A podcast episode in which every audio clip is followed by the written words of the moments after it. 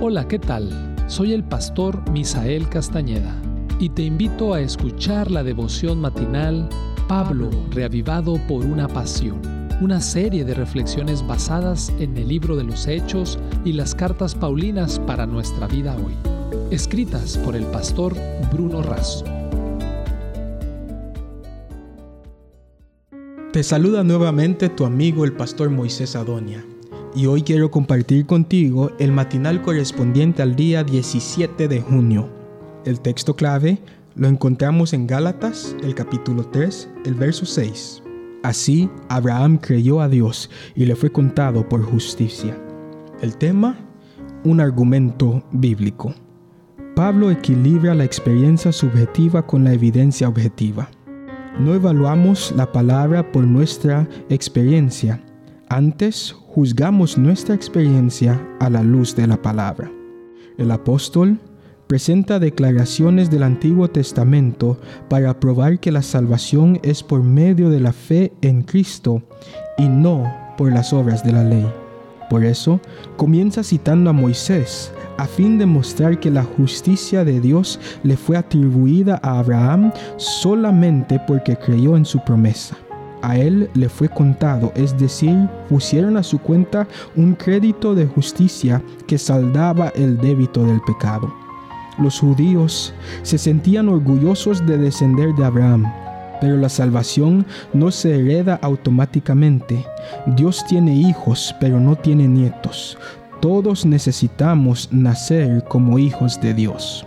Por medio de Abraham, la salvación fue prometida a todas las naciones. Por eso Pablo llevó ese evangelio a los Gálatas.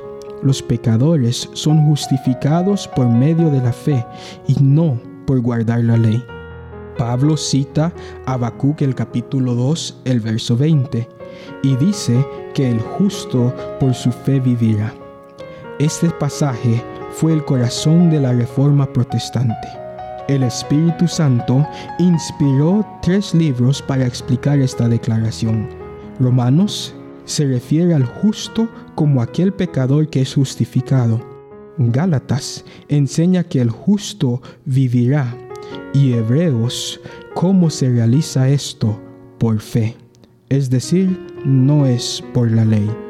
Los legalistas querían seducir con los atractivos de una religión basada en las obras de la ley, mientras que Pablo mostraba el gozo de una relación de amor y de vida por la fe en Cristo. Si el creyente puede cambiar la fe y la gracia por la ley y las obras, no necesita tener comunión con el Señor. Para un verdadero judío, la bendición de Abraham viene por medio de Cristo.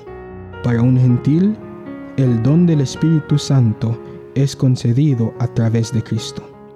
Los judíos no crucificaban a los criminales, sino que los apedraban. Jesús sufrió la máxima humillación al morir crucificado para redimirlos. Redimir significa comprar un esclavo, no para usufructarlo, sino para ponerlo en libertad. Los legalistas querían llegar a la esclavitud, la redención y la libertad del Hijo de Dios. Tal vez hay en tu corazón o a tu alrededor sobrevuente algún pensamiento fascinante que no está basado en la Biblia. Pablo trabajó por los Gálatas y también por nosotros. ¿Por qué elegir la esclavitud cuando podemos elegir la libertad? No podemos impedir que los pájaros vuelen sobre nuestra cabeza, pero con la ayuda de Dios podemos impedir que hagan un nido. Martín Lutero.